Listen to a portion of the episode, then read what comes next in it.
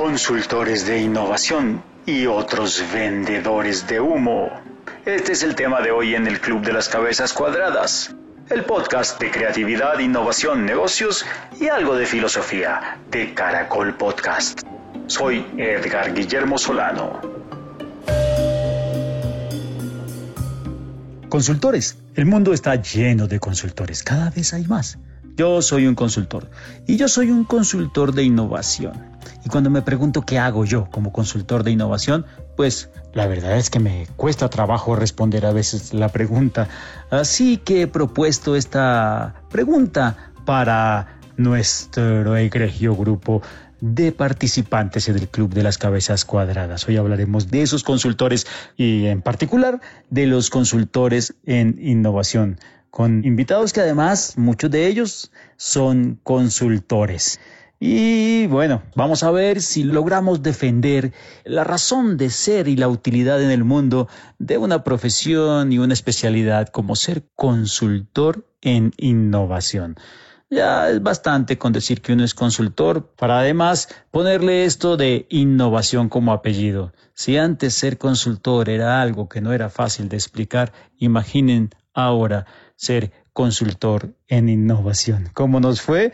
Bueno, ya lo veremos. Recuerden que en el segundo momento de este podcast tenemos el audio de la sesión en vivo. Así que recuerden que puede haber allí algunos defectos en el sonido, pero bueno, todo eso es entendible porque se conectan desde diferentes ciudades en Latinoamérica todos estos integrantes del Club de las Cabezas Cuadradas.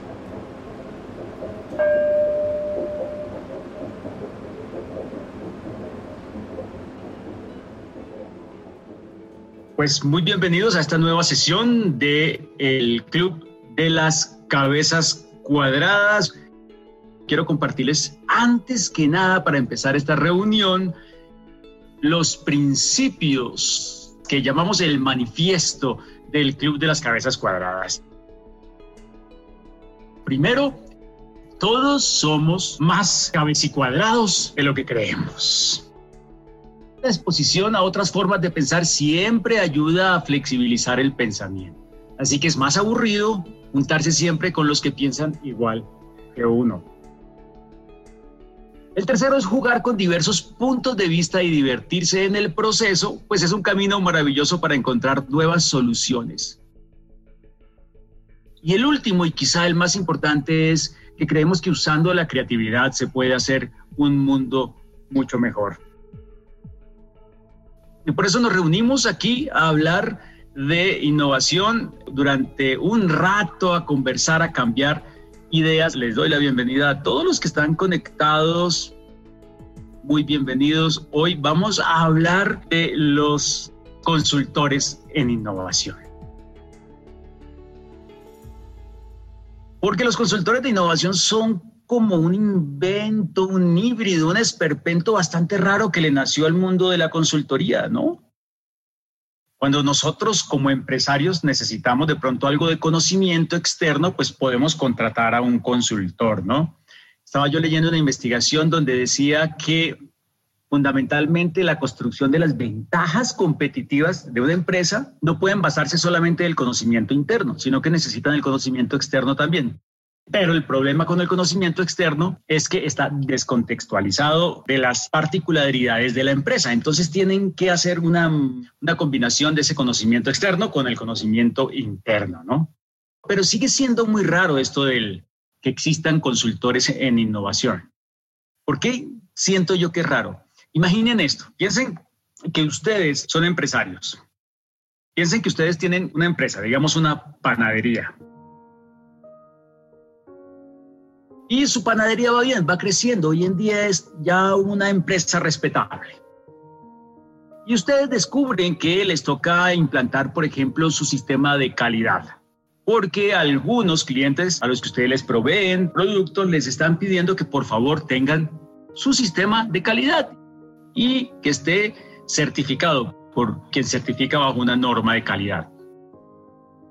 Así que ustedes dicen, no tengo ni idea de esto, yo de lo que sé hacer, lo que sé hacer es pan, de eso sí sé bastante, pero de esto de las normas de calidad, pues no sé mucho. Así que usted que sabe que hay un amigo que trabaja este tema de calidad, lo contrata como consultor de calidad.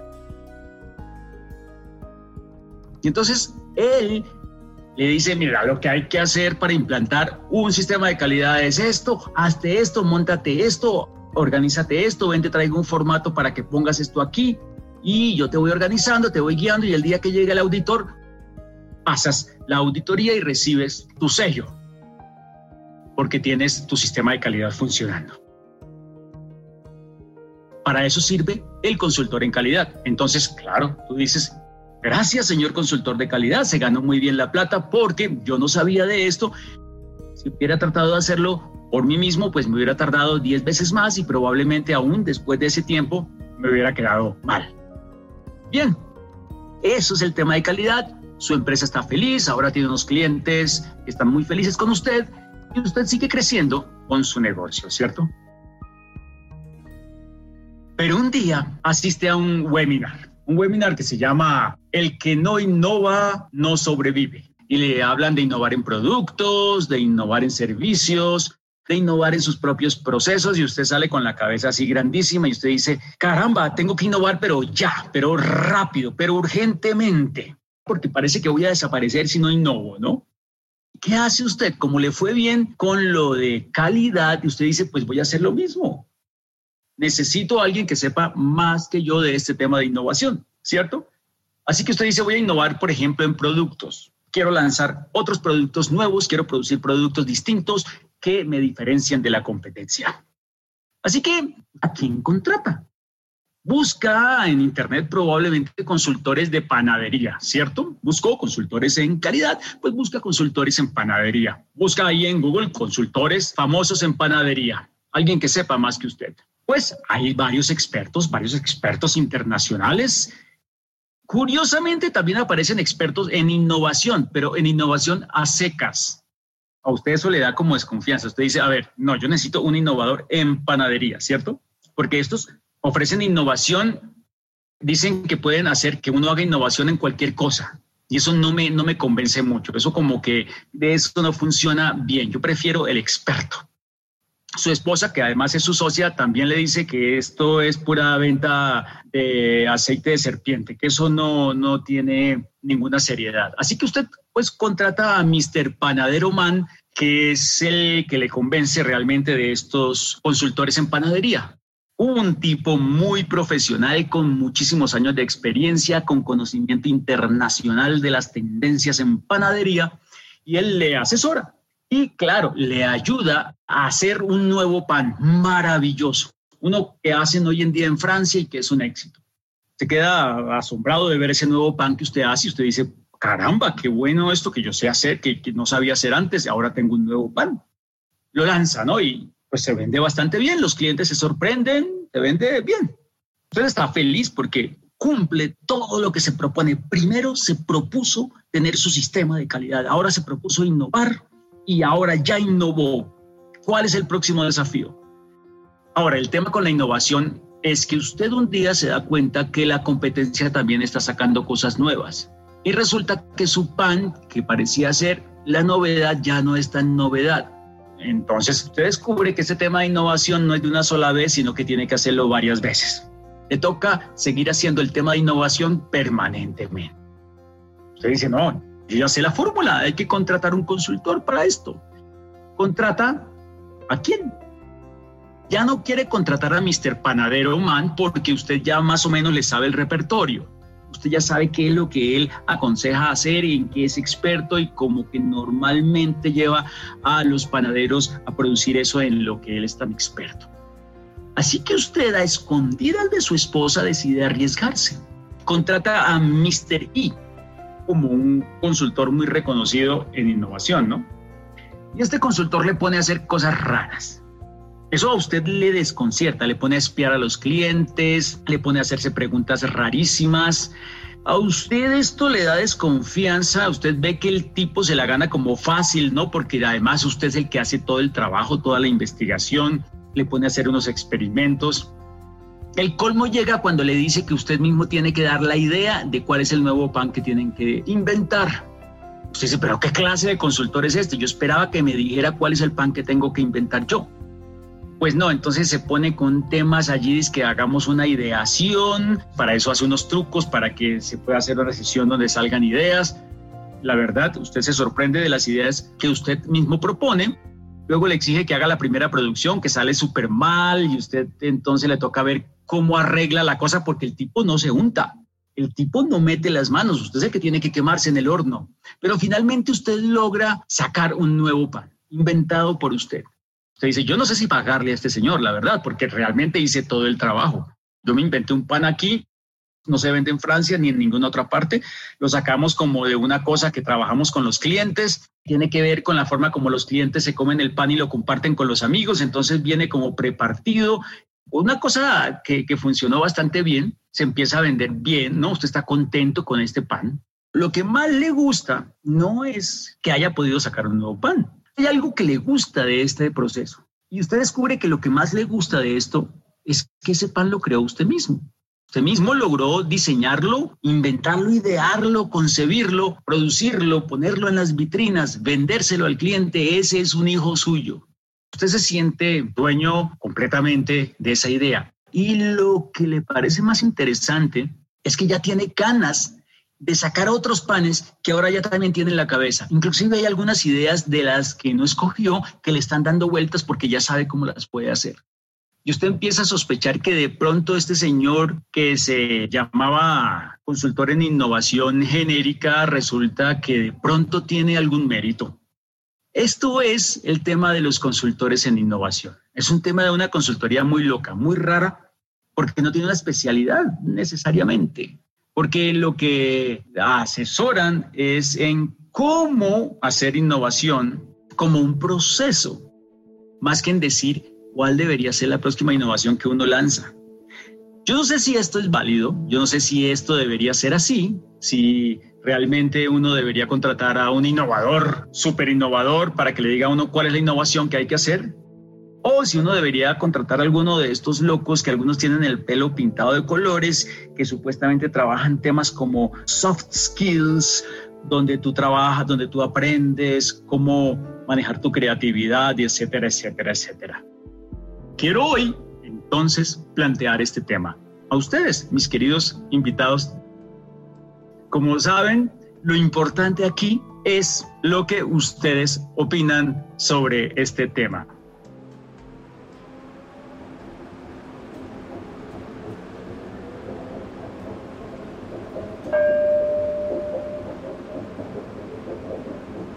Ahora escucharemos a Marien Barrera.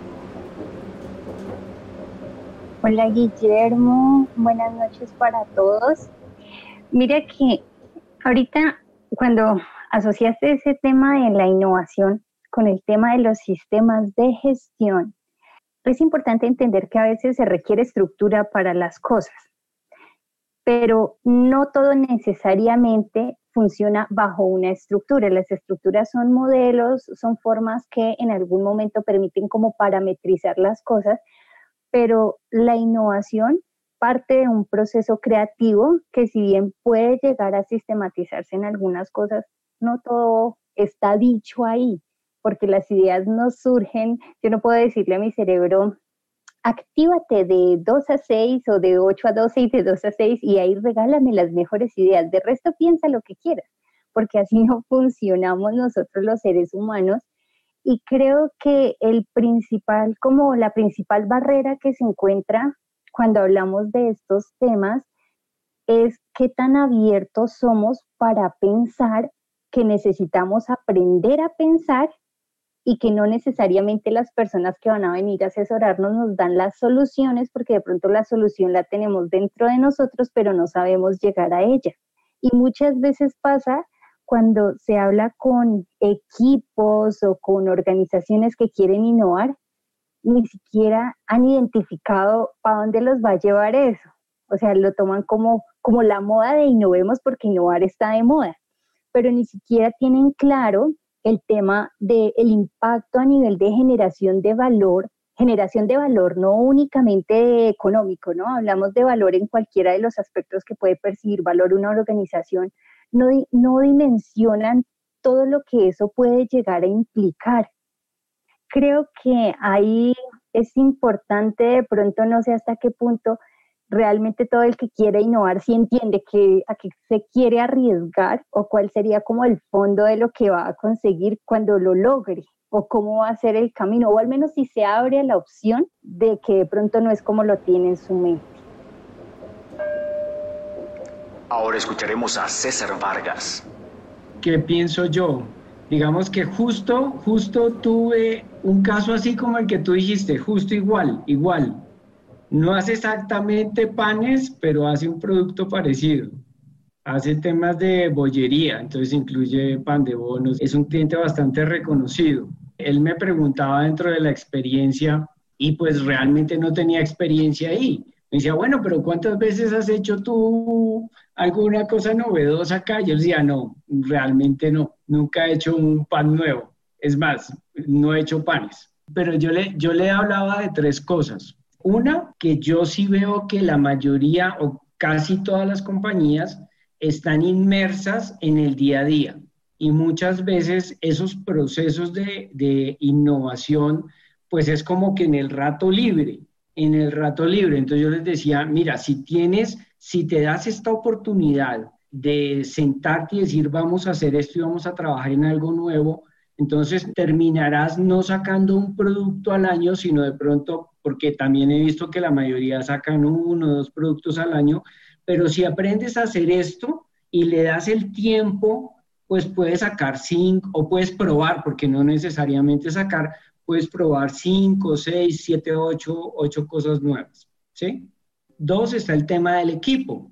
Entonces yo le decía, pues claro, yo voy a muchas compañías y los equipos de innovación son una, dos, tres personas, en el mejor de los casos habrá cinco, pues en las compañías más grandes hay cinco, pero no hay más gente en innovación. O sea, pocas compañías se pueden dar el lujo de tener una patota de personas en innovación yo les decía, venga, yo le puedo conseguir las personas que usted no tiene, ¿sí? Entonces, por ejemplo, algunos temas de cosméticos, mire, traemos personas de otras áreas que le pueden decir a usted qué productos ensamblar ahí dentro del que usted quiere. Creativos, diseñadores industriales, diseñadores gráficos y gente desocupada, también gente desocupada que solamente se le ocurre sentarse a pensar cosas nuevas que es lo que pasa a veces en temas de innovación abierta. O sea, uno se mata la cabeza tratando de pensar algo novedoso y se lo bota al mercado y resulta que ya llegan 5.000 ideas. En un minuto llegan 5.000 ideas.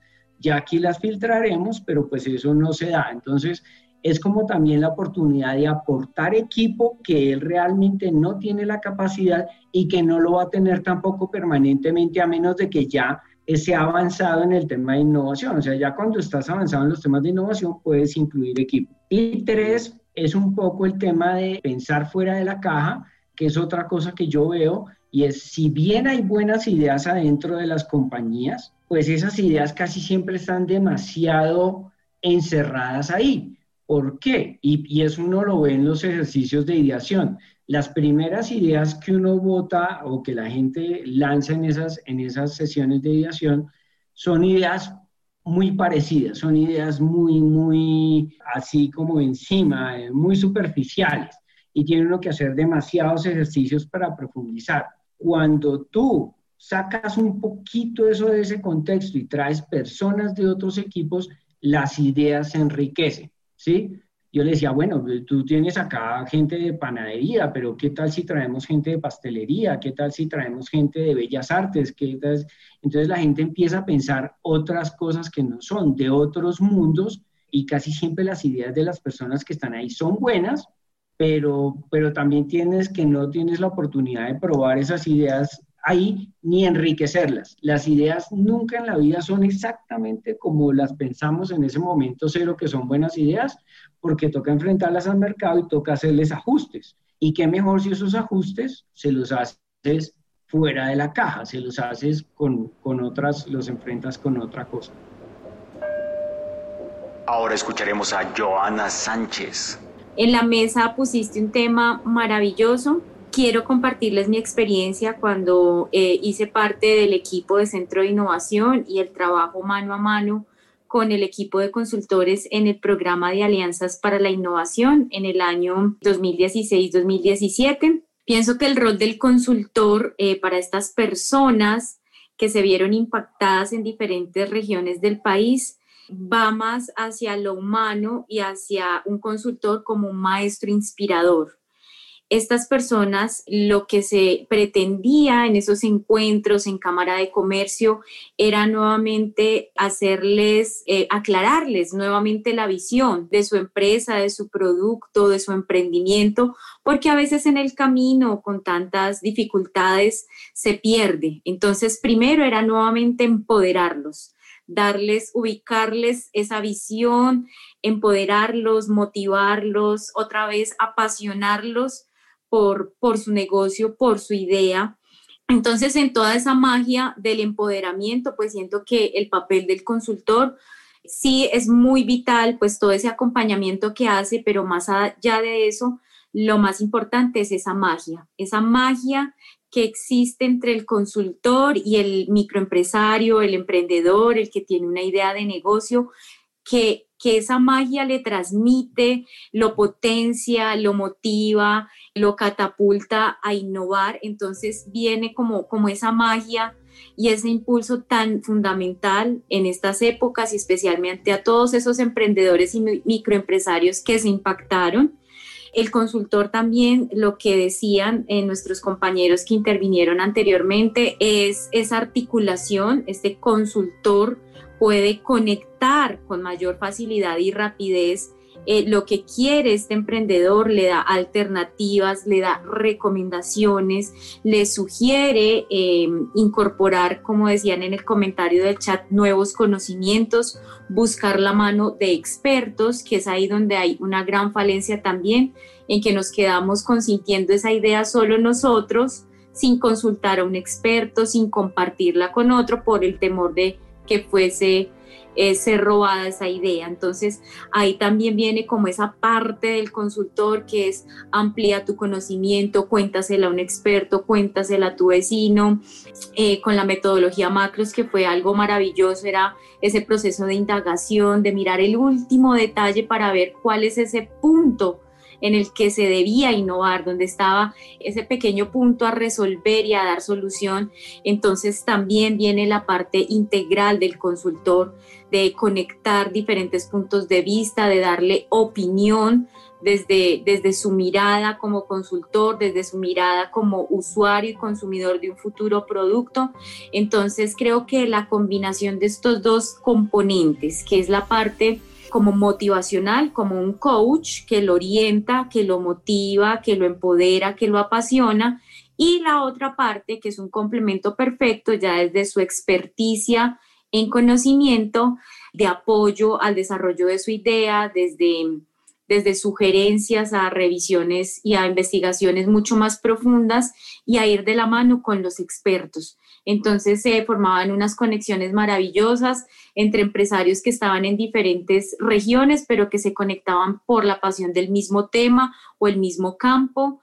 Todavía logro tener contacto con algunos de estos empresarios con los que tuve la gran fortuna de, acompañar y son agradecidos y nos mandan los avances de, de, eso que surgió en esos momentos, en esos entrenamientos en Cámara y Comercio, en apoyo con Centro de Innovación y vemos cómo han pues crecido, cómo han evolucionado, cómo han impactado, cómo otra vez al devolverles esa pasión y esa nuevamente recuperarles esa visión y poder en su idea, han avanzado. Qué rico este intercambio de ideas y bueno, un abrazo para todos desde Río Negro, Antioquia. Ahora escucharemos a Jesús Guillermo Sáenz. Rápidamente, para no ocupar tanto espacio del tiempo, simplemente decir que en la historia tan maravillosa que contaste hay algo que, que es clave en tema de consultoría y es que depende de la necesidad del cliente. En esa historia que contaste, para mí hay, hay dos tipos de necesidad. Hay una en donde un cliente dice, yo necesito un producto novedoso y me lo entrega. Y en ese caso el consultor va y le entrega un producto, la receta para hacer un nuevo producto y chao al amigo, pero el cliente no aprende el proceso para innovar. En el otro es un cliente donde dice, oiga, yo quiero innovar no una vez, sino varias veces. Y él se queda con un proceso de innovación que probablemente pueda fracasar o no pueda fracasar. Y eso pasa en todas las consultorías. Digamos que yo trabajo también en sistemas de gestión y pasa igual. Está el cliente que tiene como filosofía un sistema de gestión que le sea funcional, que le sirva para mejorar, que le sirva para tomar decisiones y uno monta un sistema de gestión bajo ese esquema bajo esa misma estructura. Pero está el que dice, no, hermano, mira, hay una licitación, necesito certificarme en tres meses, ¿lo puede hacer o no lo puede hacer? Uno le dice, sí, sí puedo hacerlo o no. Para mí, el consultor depende de la necesidad del cliente, depende qué es lo que el cliente quiere lograr y pues el cliente se mueve en ese sentido. La intervención donde decía que el consultor debe traer insight en innovación, creería que ese es el error. El consultor no está para traer insight, porque pues esa es la idea, que si es por el proceso, le va a ayudar a descubrir insight. Si es por el producto, pues él hará una indagación y dirá, estos son mis insights y este es el producto que usted busca, asunto termina. Y el error más grande que creo que uno comete en consultoría o que yo he cometido en consultoría, dependiendo de lo que me contraten en la necesidad del cliente, es que como uno va por tiempo, uno a veces presiona y a veces no deja vivir el paseo, no deja vivir el viaje. Entonces uno como que en ese afán, dependiendo del requisito y como uno tiene unos tiempos de cumplimiento, pues uno a veces acelera el proceso y no deja que la gente logre llegar al punto donde de pronto está su inflexión y logra su momento de inspiración o su momento de innovación. Entonces casi que esa presión o ese, dicen que la innovación requiere tiempo y pues con una consultoría pues eso es lo que, pues el tiempo sí hay, pero pues cuesta. Entonces creo que ese juego entre lo que cuesta el tiempo y lo que logra la inspiración, pues a veces juega en ambos caminos en, en mala jugada. Creo que es eso, eso es lo que quería opinar. Me pareció maravillosa tu historia, muy bien contada además, pero creo que es lo que difiere el concepto en este caso. Es qué quiere el cliente. Y en ese sentido, el consultor pues se ajusta. Ahora escucharemos a Andrés Utreras. Mira, no sé si hay una receta perfecta para ser consultor en innovación o consultor en, lo que sea en realidad, pero sí yo creo y comparto mucho con, algo que, que, se mencionó anteriormente, hoy día nosotros necesitamos ser consultor, pero también, ¿no es cierto?, un facilitador, porque me quedé muy pegado, Guillermo, con, con la descripción de la sesión de hoy día. El título lo encontré genial, consultor innovación o vendedor de humo y la descripción de, de, la sesión de hoy día, ¿no es cierto? Los consultores tienen su espacio ganado. ¿En qué momento toman la experiencia? ¿Cómo, cómo lo haces para ser consultor si solamente trabajas dando asesoría o dando consejos? Y la verdad es que yo creo que una, una de las cosas es la capacitación constante, la educación continua que llamamos nosotros, ¿no es cierto? Estar siempre de manera permanente eh, capacitándote o investigando, ¿no es cierto? Porque esto, independiente de, del tipo de consultor que quieras ser o de la temática que quieras dedicarle, esto cambia todos los días y no hay una verdad absoluta, sino que las reuniones, muchas como esta, ¿no es cierto? Las cabezas cuadradas, eh, vamos aprendiendo y nos ayudan a mejorar de una u otra manera en nuestro rol diario como consultor, como empresario, ¿no es cierto? Y todo.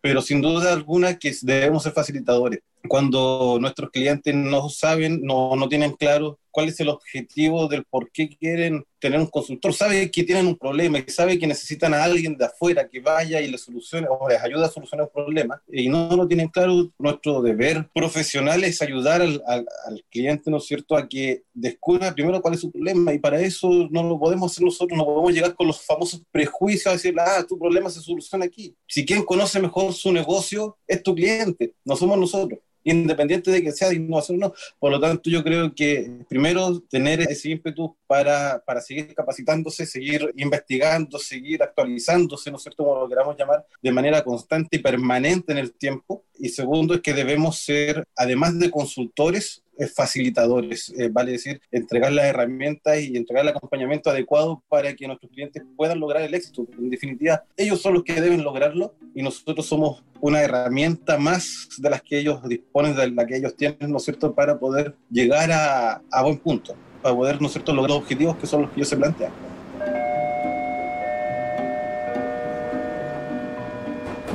Pues este ha sido el Club de las Cabezas Cuadradas de hoy con eh, consultores en innovación y otros vendedores de humo. Hemos hablado realmente de esos consultores que llegan a ser unos verdaderos vendedores de sueños, de emociones, de una cantidad de cosas que la gente dice, oye, tengo que pagar por esto. Participó María Barrera, como siempre, dando su punto de vista desde la academia, desde la Universidad Uniboyacá. César Vargas, que no falta con sus opiniones pertinentes y donde nos contó sus historias de los panes y sus panaderías. Joana Sánchez desde Medellín hablando de magia. Jesús Guillermo Sáenz eh, explicando cómo a veces los consultores no dejan vivir el paseo, no dejan disfrutar el proceso de la creación de esas soluciones y pasan directamente a dar la solución. Andrés Utreras desde Chile, pues hablaba de que ser consultor debería ser más una labor de convertirse en facilitador. Y además hablaba de algo importantísimo. ¿En qué momento, si tú eres un consultor, estás actualizando tu experiencia? si no la estás viviendo realmente dentro de una empresa, sino que estás afuera siempre dando consejos. ¿Ah? Interesantísimo tema que tuvimos hoy en el Club de las Cabezas Cuadradas. Como siempre, acompáñanos. Ojalá te puedas conectar cada 15 días en la reunión del club o si no, síguenos en cualquiera de las plataformas de podcast. Chao.